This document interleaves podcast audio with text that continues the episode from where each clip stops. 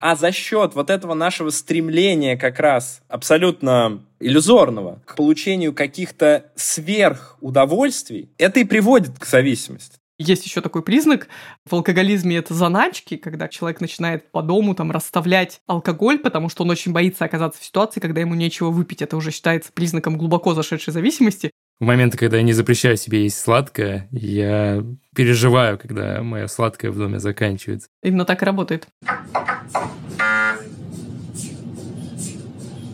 Привет! Это «Прием». Я Оля Кашубина, шеф медицинской редакции Тинькофф журнала. А я журналист Султан Сулейманов. Это финал второго сезона, который мы посвятили болезням здоровых людей – Спасибо нашим слушателям за то, что вы были с нами. Скоро мы уйдем на паузу, чтобы отдохнуть, набраться, так сказать, сил. Но потом обязательно вернемся с третьим сезоном. А еще спасибо большое за то, что ставите оценки, пишите комментарии. Каждый такой комментарий у нас всегда праздник в чатике с создателями подкаста. Надо сказать, что благодаря вам и вашим звездочкам, комментариям и прочим системам поощрения у нас в этом сезоне стало гораздо больше подписчиков. Но вы можете писать нам даже, когда нас не будет в эфире. Комментарии на любой платформе открыты, но еще можно писать на нашу почту подкаст собака tinkoffjournal.ru. Любые ваши предложения, пожелания, истории мы все читаем и обсуждаем. Может быть, именно ваша история изменит ход третьего сезона. На днях наши коллеги по Тинькофф журналу написали в чате, а можно ли вот раз Новый год сделать подкаст про влияние алкоголя и как правильно пить, чтобы не болела голова. Но мы решили пойти чуть-чуть шире и поговорить про то, как жить чтобы не стать зависимым, или надо ли вообще бояться зависимости, что есть зависимость, а что просто какое-то приятное времяпрепровождение. Много вопросов, много страхов у меня. И, наконец-то, у меня появилась возможность под Новый год, под момент, когда все пьют, а я не пью, наконец-то понять, будет ли мне очень плохо, и стану ли я алкозависимым от того, что я выпью тот самый бокал шампанского в новогоднюю ночь. Но хотим также напомнить, хотя вы, конечно, это знаете, что курение, алкоголь и другие наркотические вещества вредят вашему здоровью. Сегодня поговорим, как именно. А если вы уже подозреваете у себя какую бы то ни было опасную зависимость и хотите что-то с этим сделать, искренне советуем вам обратиться к доктору. Ты сказал, Султан, что ты независим от алкоголя. Но что-то мне подсказывает, что не может быть такого, что ты весь такой чистенький, вообще легко отключаешься от каких-то увлечений. Бывает, я периодически очень сильно увлекаюсь э, компьютерными играми, бывает, я периодически очень сильно увлекаюсь сладким. Это особенно на фоне стресса проявляется, но вот есть такой момент, когда не могу остановиться, пока я не съем сладкое. На самом деле, когда я говорю, что я независим от алкоголя, это все последствия всего лишь одного простого советского метода. Никогда не пить. Я никогда не пил ничего крепче бокал шампанского пару раз в год. Стараюсь всю свою жизнь избегать алкоголя, потому что опасаюсь, что если я себя не огражу, то однажды я проснусь в постели с бутылкой пива и сигаретой в руках, и вся моя оставшаяся жизнь будет в этом состоянии. Слушай, так интересно, что у тебя так сложилось с алкоголем, потому что могу тебе сказать, что как человек, который вообще вырос в семье, где были люди с алкогольной зависимостью, и на самом деле это была большая травма моего детства, и вообще как бы я очень хорошо себе понимаю, как может сильно менять людей алкоголь, и как он может разрушать семьи. Казалось бы, это такой бэкграунд, который должен тебя вообще как раз застраховать на 100% от вообще употребления алкоголя. Я даже помню, как я говорила в детстве, я говорила, я никогда не буду пить, и даже там на собственной свадьбе я не выпью вообще ничего-ничего. Ну и по итогу у меня в жизни были разные периоды. Почему-то у меня никакие вот эти блоки с алкоголем не сработали. Но при этом сработал блок с курением. То есть я никогда не курила, я попробовала прям чисто ради интереса уже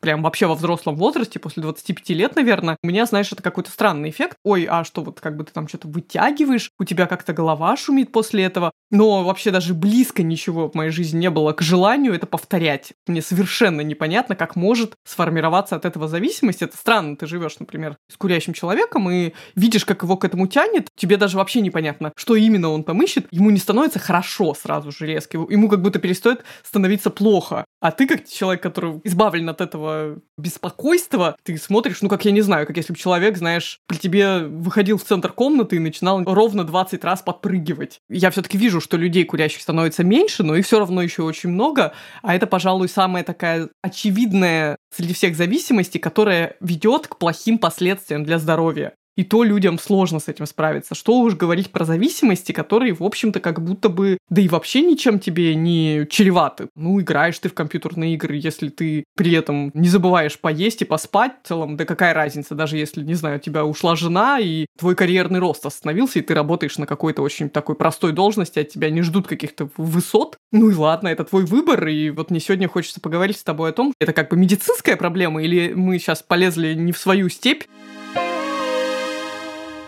Давай тогда ты и расскажешь мне и слушателям, что вообще такое зависимость? Вообще, если говорить о зависимости, об ее определении, то это вот как раз навязчивая потребность в повторении определенных действий. Наверное, здесь грань лежит именно в основании этих действий. Если мы говорим про привычки, то, как правило, привычка чистить зубы, мы же не называем это зависимостью, но мы можем объяснить, а зачем мы ее так долго с детства вырабатывали, да, потому что стоматологи говорят, что если будешь чистить зубы, будешь реже ходить к стоматологу, реже болеть. То есть тут все обосновано. Или в случае с зависимостями, то, чем ты занимаешься, и то, от чего ты впадаешь в зависимость, оно вообще не несет никакого понятного смысла. Ну и вот тут тонкая грань. То есть смотри, я могу, например, один раз в год выпить алкоголь, опьянеть и почувствовать себя очень хорошо от этого. Что, я уже зависимая или нет? Наверное, нет, потому что я выполняю действия с каким-то, ну, понятным смыслом. Допустим, даже там, мне плохо, я хочу просто изменить свое сознание. Я это сделала и добилась результата. Тут нет вопросов. Но в какой-то момент моя привычка выпивать или курить сигарету или играть в компьютерную игру перестает подчиняться какому-то обоснованию. Я делаю это не потому, что хочу получить какой-то эффект, а потому что я не могу этого не делать. Мне так сильно тянет это сделать, что я жертвую какими-то своими другими интересами и поступаю нерационально. Вот в этот момент мы уже говорим о переходе любого действия в зависимость. И исходя из этого определения, из этой парадигмы, получается, что на самом деле зависимость может возникнуть вообще чего угодно. Про наркотики в детстве нам рассказывали, что чуть ли не мозг как-то меняет свою структуру, и все, и он не может без этого, он считает, что это обязательный элемент существования. Со всеми зависимостями это какой-то такой химический процесс, который ты не можешь остановить. Да, в мозге есть место, которое отвечает за приучение человека к повторению каких-то действий. Что-то вроде такой справедливой мамы-воспитательницы, которая, если мы совершаем что-то хорошее для себя, она нас за это хвалит. И эта система, это есть такое прилежащее ядро в продолговатом мозге, которое вырабатывает дофамин. Что это такое? Дофамин, его часто ошибочно называют гормоном удовольствия, это не так. Он сам по себе никакого удовольствия не вызывает у тебя,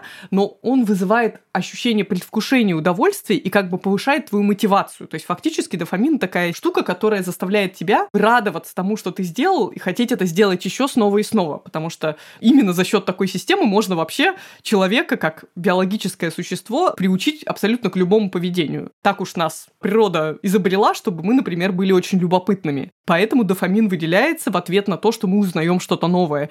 Есть исследования, например, посвященные тому, чтобы интеллектуально одаренных детей и подростков поощрять и каким-то образом стимулировать и вырабатывать в них зависимость от потребления новой информации. Точно так же работает с сексом. Почему нам нравится секс и почему, попробовав его однажды, мы повторяем? Потому что, ну, природа заложила в нас потребность в размножении, точнее, это нужно эволюционно. А как заставить нас это делать? Пережив какой-то положительный опыт, как бы все так организовано в нашей репродуктивной системе, чтобы мы получали удовольствие от секса, мы захотим его повторить. В обычной жизни вся эта система, связанная с дофамином, нужна нам для того, чтобы мы себя обслуживали. И получается, что ситуация, когда человек ничего не хочет, он абсолютно такой демотивированный, он явно испытывает какие-то проблемы с управлением самого себя с помощью дофамина. Наркотики в этой ситуации ситуации. Это такой баг в системе, который внезапно заставляет нас вот испытывать этот дофаминовый кайф, хотя ничего хорошего для нас не произошло. То есть просто мы подобрали химическое вещество, способное влиять на выработку дофамина, хотя на самом деле мы не совершили никакого действия полезного для своего организма. Таких багов на самом деле может быть много, и плюс они могут формироваться индивидуально. Почему одни зависимости распространеннее, чем другие? Потому что чем более химично работает агент, который вызывает зависимость, тем легче от нее впадает зависимость все, вне зависимости от пола, возраста, социального статуса и так далее. Чем более специфический этот навык и это действие, там вот как решение кроссвордов какой-нибудь. Сложно себе представить, как можно заставить, втащить человека в эту зависимость. Это вот, видимо, какое-то очень хитрое сочетание черт его личности и образа жизни, от чего внезапно он станет одержимым этим. Давай поговорим про зависимости с человеком, который ими занимается более профессионально, чем я. Пускай меня дополнит психиатр и психотерапевт Кирилл Сычев, которого мы уже звали в выпуск про нервные привычки. Если еще не слушали, то послушайте этот выпуск тоже, пожалуйста. Дофамин создает некий аппетит такой к получению удовольствия. Мы там ищем водку в 12 часов ночи, потому что ее уже нигде не продают, а нам надо ее где-то купить. Или мы ждем вот это свидание какое-нибудь, которое у нас произойдет в ближайшее время с каким-то человеком, к которому у нас может быть зависимое отношение. Есть у нас еще компульсивная часть зависимости. Это когда мы уже что-то начали и не можем остановиться если говорить о апогее этого состояния, то это вот обсессивно-компульсивное расстройство, да, когда у нас есть обсессия, это мысль, которая дает нам импульс, и компульсия какая-то, это чем мы эту тревогу снимаем. Вот здесь примерно похожий механизм в случае зависимости работает. Конечно же, есть у нас и генетическая предрасположенность, физиологический аспект, и социальный аспект люди в определенных социальных условиях более склонны к зависимости. Например, дети, растущие в бедных семьях, нуждающихся, они более склонны к зависимому поведению. Но есть и психологический аспект. Это как родители, например, научили человека оценивать свои эмоции, называть свои эмоции, потому что очень многие ученые говорят о том, что одна из проблем зависимости — это отсутствие возможности человеком осознать и назвать свою эмоцию что я чувствую в данный момент. Ну, тоже, да, своего рода психологический аспект, когда человек будет пытаться заглушить это что-то, что он чувствует каким-то вариантом чего-то. Или это может быть там импульсивность, да, просто такая вот врожденная импульсивность человека, стремление к чему-то новому, тоже может быть. Хотят вот получения каких-то новых ощущений. Эти люди более склонны к зависимости. Тут нельзя сказать, что это какая-то однородная история. Ну вот что интересно, почему у разных людей выстреливает разная зависимость? Почему кому-то не заходит курение, и он, несмотря на то, что он попробовал, покурил, кому-то алкоголь пофигу, кому-то вот на игры пофигу. В 14 или 13 лет, когда я начал курить, это был такой очень хороший способ вливания в определенное сообщество, и постепенно, да, вот я в это во все влился. А вот с компьютерными играми, например, у меня как-то не срослось. То есть я играл в что-то, ну и сейчас там иногда, но мне быстро надоедало, короче, грубо говоря. То есть если курение — это получение удовольствия для меня такое очень быстрое, ты получил и пошел дальше.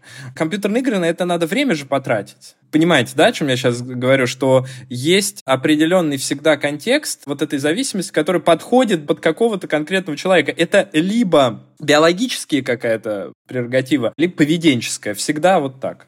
К примеру, человек очень много работает. Но он говорит, я кайфую от своей работы. Я утром встаю в 5 утра, иду на пробежку. В 5.40 у меня уже запись подкаста. В 5.50 я, значит, читаю философскую литературу. Потом в 6.40 у меня начинается работа, и до 6.40 вечера я работаю эту работу, потом смотрю лекции, потом я участвую в конференции TEDx. В итоге в 34 умираю, конечно, но в целом мне нравится моя жизнь что можем сказать про этого человека? То, что, ну, явно есть какая-то проблема, да, то есть зачем он столько работает, почему он вообще не отдыхает? Но с другой стороны, мы понимаем, что если бы он это время, которое тратит на работу, тратил бы на водку, то его бы осуждало гораздо больше количество людей, чем осуждает сейчас. Почему? Потому что у нас есть разный контекст, когда один и тот же процесс вообще является иногда социально одобряемым, а иногда нет когда человек играет в компьютерные игры, и вот его родственники говорят, о господи, он все время сидит за компьютером. С другой стороны, этот человек может участвовать в каких-нибудь киберсостязаниях, зарабатывать миллионы на том, что он играет в эти игры, и здесь общество будет относиться к нему совершенно иначе. Но по сути, разницы-то нет никакой. Он что там сидит за компьютером, что он работает и умирает в 34 от безудержного стресса в его жизни, что он умирает в 34 от водки. Никогда не думал, что трудоголизм — это зависимость просто социально одобряемая. Я думаю, что мы перестали социально одобрять вообще недавно. Наверное, за то, что мы стали считать трудоголизм какой-то нехорошей штукой, можем сказать только нашему счастливому времени и такому сытому, когда действительно можно позволить себе, не будучи упоротым работником, быть успешным, довольным жизнью человеком, чтобы заработать себе на кусок хлеба, не обязательно просто с утра до ночи убиваться на работе и пытаться все время, не знаю, повысить свой уровень, вырасти по карьерной лестнице. Если мы продолжим пытаться как-то классифицировать социально одобряемые и неодобряемые штуки, что ты думаешь про те самые игры и увлечения играми? Вообще, наверное, мы не так боимся зависимости от компьютерных игр, так же, как и зависимости от любой другой, скажем, назовем это интеллектуальной деятельности. То есть зависимость, в которой ты чем-то занят. Даже если это, не знаю, спорт, твое тело или твой мозг работает, потому что такие зависимости, они очень ситуативные. То есть, смотри, даже игра, она может закончиться. И опять же, ты в этой игре все-таки что-то делаешь. Ты, например, если это какой-нибудь онлайн-мир типа World of Warcraft, ты там в клане своем идешь, пытаешься что-то завоевать противников, вы между собой постоянно переписываете, что-то обсуждаете. Как правило, наверное, наркологов и врачей, да и психологов пугают именно зависимости, которые не содержат в себе этого интеллектуального компонента. То есть, когда мы, например, становимся зависимыми от любых веществ, это не требует от нас никакого усилия. Все интеллектуальное усилие заключается только в том, чтобы как бы найти возможность добыть деньги, добыть дозу вещества. А чем приземленнее, чем проще зависимость, чем меньше она завязана на твой интеллект и на твои успехи в условной игре, тем, скорее всего, она опаснее, потому что именно в этих зависимостях тебя не требуется ничего для того, чтобы ее удовлетворять все время и оставаться с ней. И именно поэтому она так опасна, потому что она максимально примитивная. Если мы говорим про любые наркотики, какие-то вещества, кроме алкоголя и никотина, это все мы называем наркотиками, и мы считаем, что от них-то все, крыша едет сразу, завтра ты уже продашь квартиру любимой бабушке, это все плохо. Конечно же, на самом деле, наркотики наркотикам рознь, есть люди, которые зависят от каких-то фармацевтических препаратов, которые вообще выглядят совсем не так, как наркотики в представлении массовой культуры. Основной вред именно в том, что, учитывая простоту, с которой наркотик ломает эту нашу дофаминовую систему, запас прочности там такой, чтобы вот человек с его скучной обычной жизнью за всю жизнь ее не сломал, потому что дофамина выделяется мало. И для того, чтобы он выделился, тебе нужно действительно что-то значимое сделать. Добыть себе пропитание на охоте, добиться любви любимой женщины или там, может быть, открыть, изобрести колесо. Маловероятно, вероятно, что у обычного человека это вообще когда-нибудь произойдет. Но проблема с наркотиком в том, что он разрушает мозг именно по части вот этой системы получения поощрения. Человек, который много лет употребляет наркотики, он превращается в человека с инвалидностью, потому что его мозг уже никогда не восстановится до вот этого суперздорового состояния, и этому человеку будет нужен какой-то особый режим жизни с каким-то присмотром извне, и этот человек, скорее всего, никогда не сможет вернуть себе способность испытывать вот это простое мещанское счастье. Уровень счастья — это вообще сложный термин. Счастье непонятно, что это такое. Уровень удовлетворенности жизни обычно вот так это называют в исследованиях.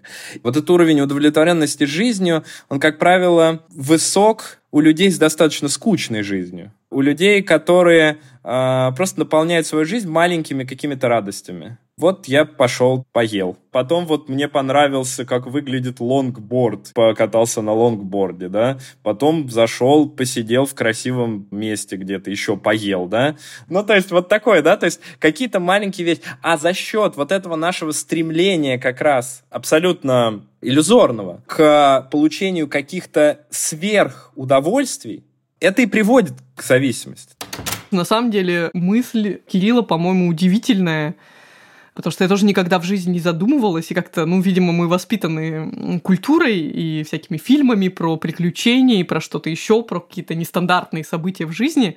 Ну, а если подумать, чем больше в твоей жизни порядки и расписания, тем ты благополучнее. И тут нужно, да, быть каким-то таким родителем для самого себя, который говорит, ну вот все, ты там часик поиграл, достаточно, ты выпил там рюмочку чего-нибудь, все хватит, тебе больше не надо, дальше будет хуже. Как-то кажется, это так скучно и так не хочется смиряться с тем, что здоровая жизнь, она именно такая. Можно ли понять, где эта грань, когда привычка переходит в зависимость? У нас нету абсолютно четких критериев и четкой статистики по вообще всем зависимостям, да, потому что, как мы выяснили, ну, во-первых, каждому человеку, видимо, нужна своя доза раздражителя для того, чтобы стать зависимым. Во-вторых, потому что многие зависимости вообще не признаются как заболевание, у нас нет никакой информации об этом. Но если говорить про алкоголь как такую самую популярную легальную возможность стать зависимым, то вот ВОЗ, например, считает, если ты раз в месяц можешь выпить целую бутылку вина, в одиночку, то ты уже можешь быть признан зависимым от алкоголя. Как правило, мы здесь отталкиваемся от э, критериев про количественные факторы. Это когда человек идет на вечеринку и говорит, я выпью сегодня бокальчик пивка. Ну и нажирается, естественно, просто в усмерть. Второе – это временные рамки. То есть, когда человек может сказать, я приду сегодня в 10 и не прийти прийти там утром. Это тоже уже мы относим к критериям, которые могут говорить о зависимости. Ну, и, естественно, должно быть не один раз, там, достаточно стабильно. Третье – это поведенческий, да, когда алкоголь мешает работе, социальной жизни, семейной жизни, да, то есть когда начинает алкоголь вытеснять из человеческой жизни какие-то другие сферы. Как правило, здесь мы уже говорим, что ну надо что-то с этим делать. После института я работал в наркологическом диспансере такое государственное заведение, в которое люди, как правило, приходят уже в последнюю очередь. Никто не хочет туда идти совсем. Там я в большей мере видел, конечно, две когорты людей. Первая — это которые уже понимают, что так жить вообще нельзя. И они приходят и говорят, помогите, я все. Таких было примерно полпроцента. А остальные люди — это были, которых привели. Вот тут мы как раз сталкиваемся, опять же, с такой определенной этической проблемой зависимости то, что для одного человека норма, для другого человека, который с ним живет, может быть совершенно не нормой. Самая частая история была, у нас там подростковое отделение было, и вот приходит мама и расписывает, как все ужасно, и вообще он не учится, ему ничего не надо, он любит только спайс, и больше он ничего не любит в жизни, и вообще ходит с этими своими друзьями, они ищут там закладки. Ну все, маму, значит, я отправляю в коридор, вызываю пацана, он заходит, да ладно тебе, хорош, ты что то и мы там раз в недельку, может, бахнем там с пацанами, да все нормально какие проблемы, вообще проблем никаких учится. О, хочешь дневник тебе покажу, все там четверки, все нормально. Самое главное, что объективно говоря, вот был бы ему 18 лет, и что бы я ему сказал? Вообще интересная история про родственников зависимых, потому что, во-первых, для меня тоже в какой-то момент стало открытием, что вот это понятие созависимость. Кажется, что родственника зависимого надо выставлять такой жертвой, которая больше всех остальных страдает от того, что с ним происходит. Но часто созависимость подразумевает, что родственник тоже получает какие-то даже, может быть, неочевидные для него самого бенефиты от того, что у него есть такой человек, который то портит всем жизнь, то потом очень искренне за это кается и становится очень классным. И часто очень неизменяющееся поведение родственника влияет на то, что человек не может как бы вырваться из этого порочного круга, потому что зависимость лежит не только в плоскости его отношений с веществом каким-то или там действием, а еще и забавный каламбур, зависимость находится в зависимости от реакции его ближнего круга. Исходя из того, как окружение реагирует на вредную привычку, человек может или избавляться от нее быстрее, или наоборот ему никакой нарколог не поможет, потому что как будто они дома постоянно играют в одну и ту же игру, и если он свою роль забудет, то игра не получится. А как по-новому взаимодействовать, совершенно непонятно. Допустим, я понял, что у меня зависимость. Что мне делать дальше? Надо ли сразу бежать и как-то от нее лечиться? Я думаю, это определяется тем, насколько она в реальности осложняет твою жизнь. То есть, например, если мы берем зависимость от курения, по всем критериям ты зависимый, потому что ты не просто любишь курить, тебе тяжело не курить. Есть еще такой признак в алкоголизме это заначки, когда человек начинает по дому там расставлять алкоголь, потому что он очень боится оказаться в ситуации, когда ему нечего выпить. Это уже считается признаком глубоко зашедшей зависимости. В случае с курением еще проще. Если у тебя есть с собой пачка сигарет, и как бы ты следишь за тем, чтобы тебе можно было покурить в любой момент, это вот да, говорит о глубоко зашедшей зависимости. Не то же самое, что на вечеринке там раз в две недели у кого-то стрельнул ты должен определиться, эта зависимость тебя беспокоит просто с самим фактом своего наличия или тем, что она уже начала тебе каким-то образом вредить. Не обязательно физически, ты можешь себя прекрасно чувствовать, но, например, ты понимаешь, что из-за этой зависимости, даже банально, ты поссорился с другом из-за того, что, не знаю, ты там выпил и не пришел на встречу. Кажется, что человек к моменту, когда он понял, что есть такого рода проблема, к моменту, когда приходит это осознание, он должен ну, для себя сформулировать, а почему это проблема? Ну, потому что если он это не сформулирует, потом, когда он придет к психотерапевту или к наркологу, ему это все равно придется сделать на визите, на первом же, объяснить, а что не так с тем, что я играю в компьютерные игры? Почему я решил вдруг, что мне надо с этим бороться? Потому что если ты это не сформулируешь, то, скорее всего, будет очень сложно это победить. Когда ты говорила про заначки, я подумал, что в моменты, когда я не запрещаю себе есть сладкое, я переживаю, когда мое сладкое в доме заканчивается, это правда. Это оно именно так и работает. У нас есть герой, который понял, что у него порнозависимость. И он решил узнать побольше о том, что это такое. Он завел блог, вокруг которого собралось много людей с похожими особенностями. И мы поговорили с ним. Меня зовут Николай Чумаков, я журналист, редактор и автор телеграм-канала «Тот парень с порнозависимостью». И у меня порнозависимость. Насколько это действительно настоящая зависимость, пока что ведутся споры в медицинском сообществе. Так как это не входит в МКБ и не входит в официальный перечень зависимости, я предпочитаю называть это аддиктивным поведением. У меня выработалось, наверное, лет еще в 14, когда я начал очень много времени проводить за компьютером и учиться писать тексты, что я там раз в два часа, в три часа отвлекаюсь на порно, смотрю порно, возвращаюсь, делаю дела. Опять отвлекаюсь на порно, возвращаюсь. И это получается, как опять же говорю, со многими зависимостями вырабатываются определенные ритуалы. Важно говорить, что я человек с довольно высоким либидо и с сильным высоким интересом к сексу в принципе. И я с раннего детства интересовался сексом э, как в прикладном смысле, так и в теоретическом. То есть у меня родители врачи, и я им постоянно вопросы про это задавал. В 6 лет я презервативы в школу уже носил на всякий случай. Девственности я рано лишился. В целом тема секса для меня была очень интересной, очень важной, волнующей. Ну, мне нравилось с людьми об этом разговаривать и так далее. Произошло из общего интереса к сексу, дошло до интереса к порно. Ну, потому что мне там 14 лет. Я очень хочу заниматься сексом. Ну, откуда я его возьму?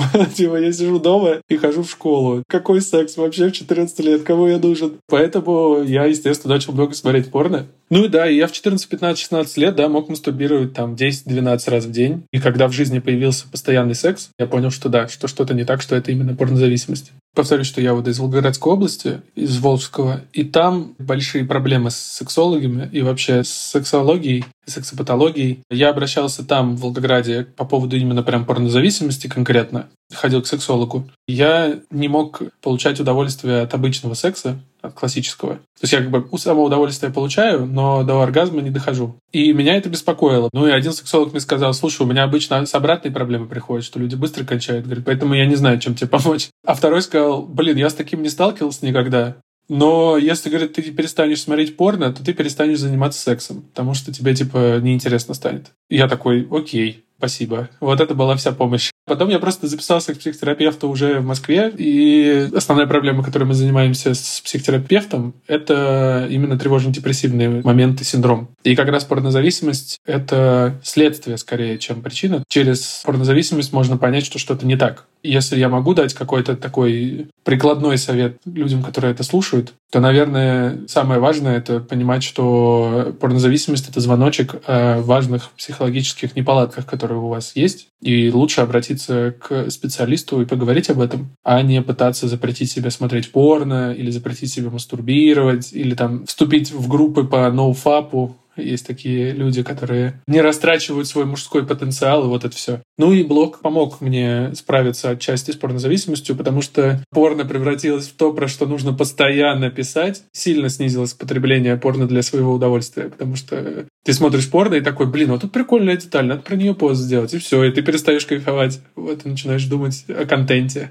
Не удалось решить психологические какие-то особенности, личные. То есть вот у меня там как были проблемы, проблемы с достижением оргазма, так и остались. И с ним нужно работать. То есть это нужно и психотерапией дальше заниматься, больше стараться каких-то партнеров, понимающих, находить. Ну, у меня нет отношений сейчас. Какого-то постоянного партнера, с которым будет постоянная практика каких-то там разных способов достижения удовольствия, и что-то рано или поздно сработает.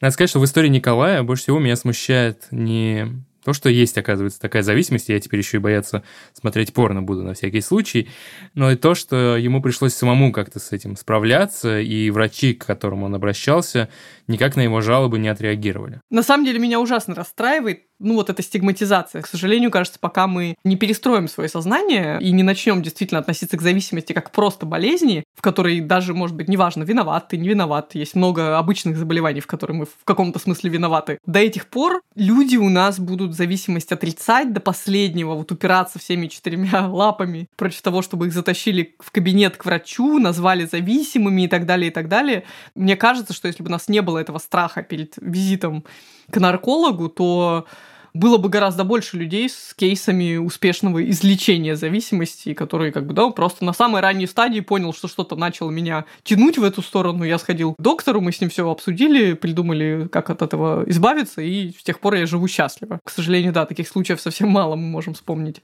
Вот, например, Кирилл Сычев, который тоже работал наркологом, потом разочаровался в профессии. Факт есть факт. В государственной клинике люди приходят сами очень редко, выздоравливают тоже редко, и, как правило, человек никогда не возвращается, и ты даже не знаешь, стало ему лучше или он покатился дальше по наклонной. Могу себе представить только, как наркологи в России выгорают из-за этого ощущения, что их работа совершенно бессмысленная я понял, что для того, чтобы в наркологии работать, конечно, нужна очень сильная государственная система, потому что в частном порядке достаточно сложно все сделать. Это слишком много денег, надо столько никто не хочет вкладывать денег. То есть все хотят либо капельницы ставить и кодировать, там, засовывая человеку физраствор за 15 тысяч рублей под лопатку, либо психотерапевтически уже, да, оказывать услуги, которые, да, действительно хорошо работают, но они работают в каком-то ряде случаев, когда у человека есть определенная мотивация.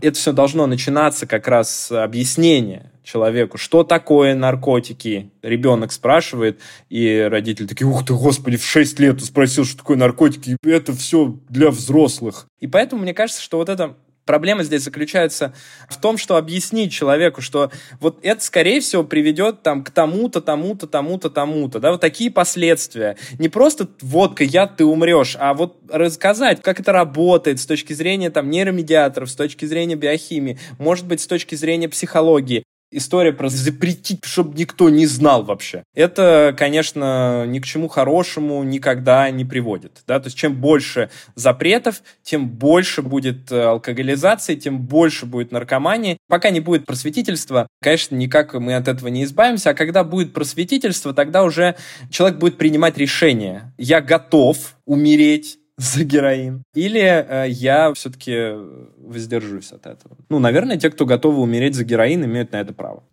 Постой. Кодирование не работает? Как же все эти люди, которые по 5-10 лет не пьют после кодирования, а потом еще раз кодируются? Слушай, на самом деле во мне есть очень сильный конфликт, потому что я тоже лично знаю молодого человека, который сам в какой-то момент сказал, что у него зависимость от алкоголя, и закодировался абсолютно вот этим вот шаманским дурным способом. И это работает, это уже много лет, и с этих пор его жизнь сильно изменилась.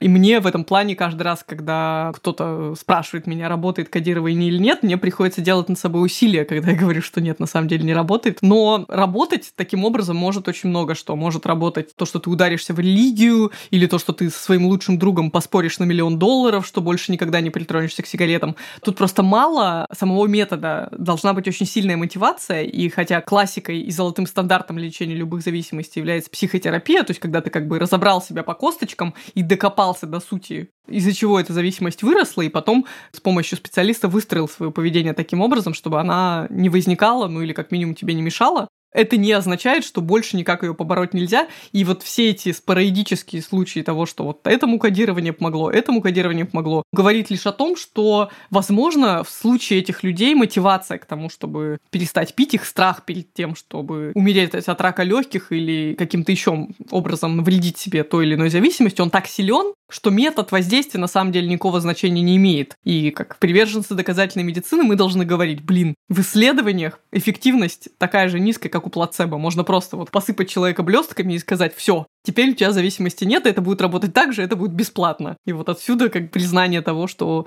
кодирование Подовженко, которое так любили в Советском Союзе, считало, что оно спасло миллион семей, на самом деле не имеет никакой научной базы под собой. То есть нет никакого такого волшебного воздействия на мозг зависимого человека, которое способно этот мозг поменять это нельзя побороть. Это скорее надо принять, да, что вот я наркоман. И это для людей самое сложное, как правило, бывает.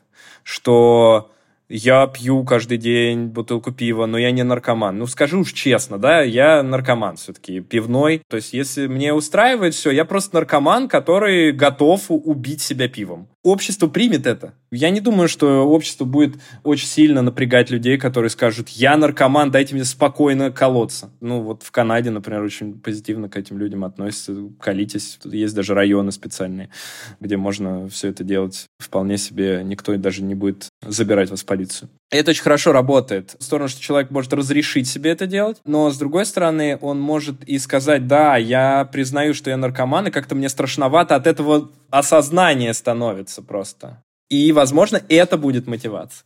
Ну и третий фактор, который тоже такой, наверное, важнейший, это зачем, да, вот это я курю-то вообще. То есть я же не просто так курю.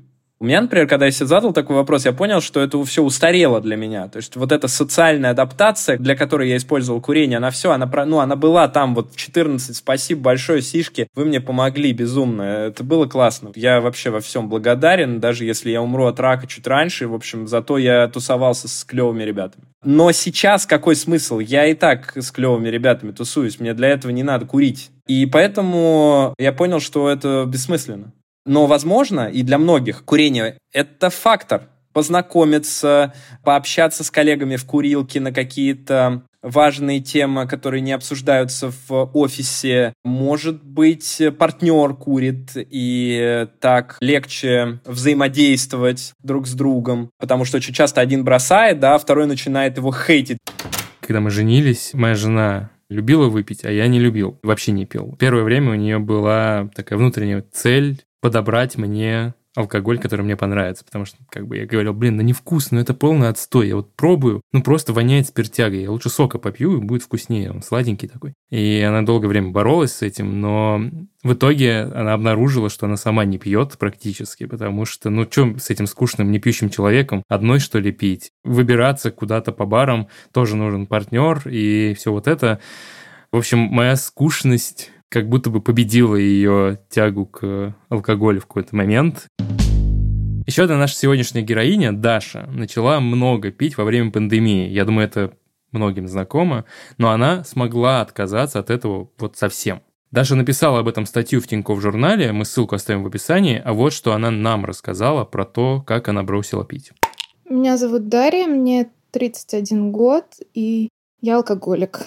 Я Употребляла алкоголь где-то примерно с 16 лет и до 29.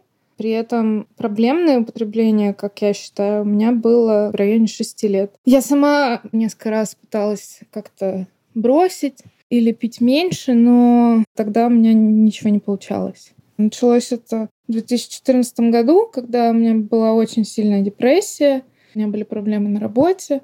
И доходило до того, что я выпивала что-нибудь вечером. Потом я приезжала на работу, и на обеде мы тоже брали, например, вино. Один раз я вообще помню, что я приехала на работу, у меня было так плохо, что коллега достал из э, какого-то своего ящика банку пива и дал ее мне. Я помню, был момент, что я уволилась и уехала в отпуск, и весь отпуск в отеле все включено. Я практически провела со стаканом куда можно было подойти в любой момент на бар, и в этот стакан тебе наливали вот это бесплатное вино, которое тебе положено. Ну, потом был небольшой период, когда я предприняла самостоятельную попытку завязать и поставила себе 90 дней срок. Ну, такой типичный срок, на который обычно кладут в рехаб. Но я выдержала только 45 дней. Решила, что я уже себя контролирую. Я поехала в отпуск, я там выпила вина прошло довольно немного времени, и я снова стала употреблять, если не ежедневно, то по несколько раз в неделю. Окончательно я решила бросить пить после начала пандемии, когда э, я ушла с работы и погрузилась вот в такое тревожное депрессивное состояние, в котором многие были в самом начале пандемии. Я целыми днями лежала дома, смотрела «Доктора Хауса» и пила вино. Где-то по бутылке минимум в день, каждый день. Днем я гуляла по району, избегая полиции и росгвардейцев по очереди заходила в разные магазины. Там один день в ароматный мир, другой день красно-белое, там третий день в отдохни. Просто чтобы не ходить каждый день в один и тот же магазин, чтобы меня там не запомнили и не подумали, что я алкашка. Хотя я уже тогда прекрасно осознавала, что я она и есть. Мне было слишком стыдно предстать перед другими людьми алкоголичкой. Когда-то на более ранних этапах зависимости я раздумывала пойти в анонимные алкоголики, но все-таки я не пошла, потому что я знаю, что у них очень сильная вот эта духовно-религиозная составляющая, а я совсем не религиозный человек. Ну, я знала, что я не смогу в это погрузиться, поэтому когда я услышала про Sober One программу, которая полностью базируется на доказательной медицине и науке, я очень обрадовалась и решила попробовать. Но я очень долго не начинала, потому что я даже не могла смириться с мыслью, что надо начать пытаться не пить. Хотя в этой именно программе никто не заставляет тебя с первого же дня бросить. Ты вообще можешь полгода, год находиться в подготовке, в размышлениях. И это такие стадии в конце концов, я уговорила себя, что никто действительно меня не заставит бросить, и если я передумаю в процессе, то я в любой момент могу прекратить эту программу. Но в конечном итоге все сложилось довольно как-то быстро. Я пришла в программу после моего дня рождения, у меня 4 июня день рождения, а с 8 июля стартовала в трезвость, причем это как-то само собой произошло. Я почему-то вдруг пообщавшись там с людьми, в чате, которые борются с той же самой проблемой. Естественно, делая задания, которые подразумевались этой программой, я внезапно пришла к мысли, что я не хочу больше употреблять что быть пьяной очень скучно для меня, потому что после того, как ты выпьешь, ты не можешь читать, ты не можешь смотреть кино. Мозги превращаются в кашу, и ты можешь только тупить в потолок или смотреть какие-нибудь дурацкие видео, которые ты даже не запомнишь. Как-то меня перещелкнуло, причем я была одна на отдыхе в Сочи, то есть это очень такая триггерная ситуация. И остаток отпуска я провела трезво.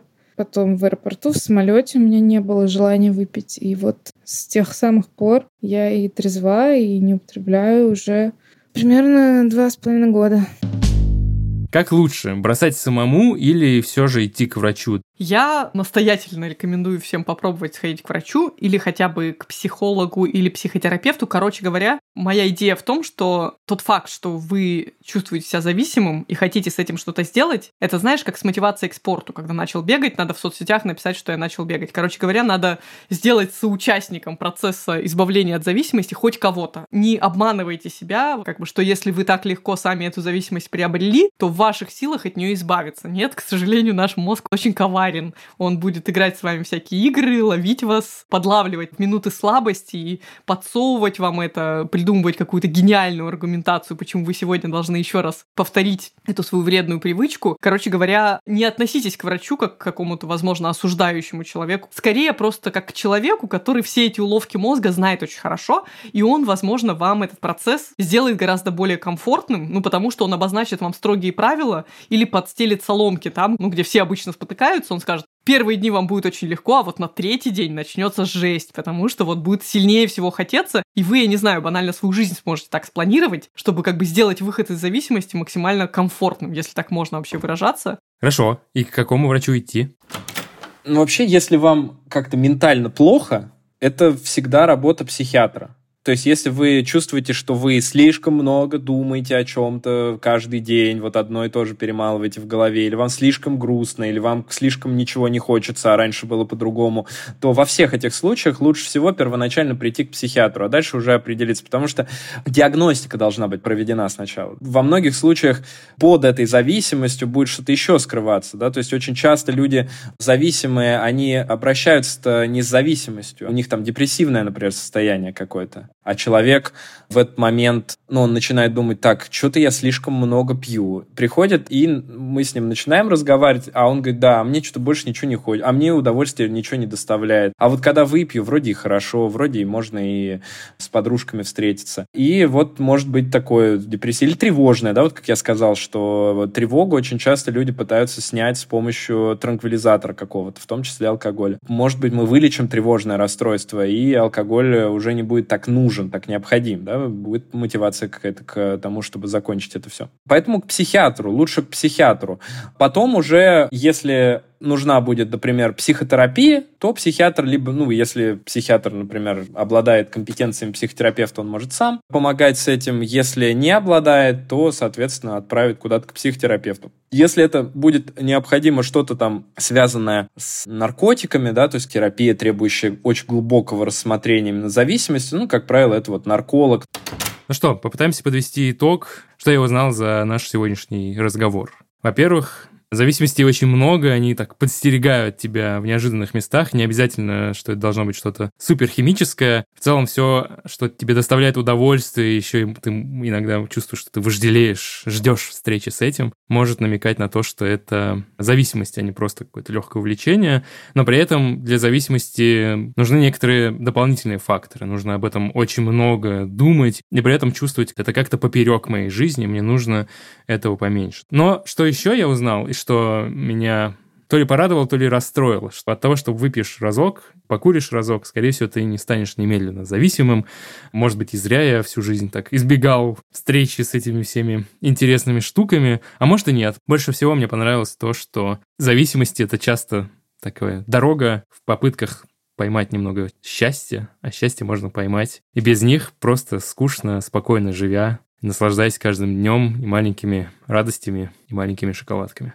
Да, я только одно хочу добавить. Важно помнить, что человечество имеет потрясающий опыт различных зависимостей, оно также довольно много накопило информации о том, как от них избавляться.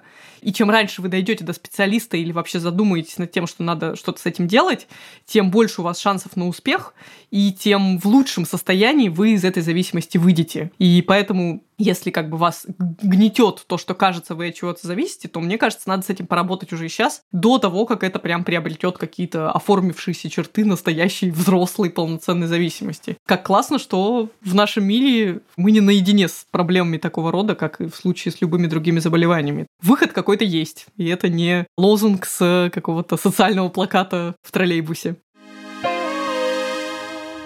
А теперь от слов к делу. Наша традиционная рубрика и последний выпуск в этом сезоне. Последний месяц мы с Олей, если кто не помнит, пытались сделать вещи недоминантной рукой. Причем у нас с Олей это разные. Я правша, поэтому я все старался делать левой рукой, то, что я раньше делал правой. А Оля, наоборот, из мира левшей перековалась в мир нашего большинства и пробовала делать вещи правой рукой. Получилось? Нет, Могу тебе сказать, что у меня появилась под привычкой, еще не привычка, но, скажем, такое развлечение. Да, я поняла, что перейти вот в этот мир, кажется, не отрубив себе доминантную руку невозможно. Все равно, да, наши привычки сильнее нас, и хочется делать все именно так, как обычно делаешь, а не каким-то хитроумным способом.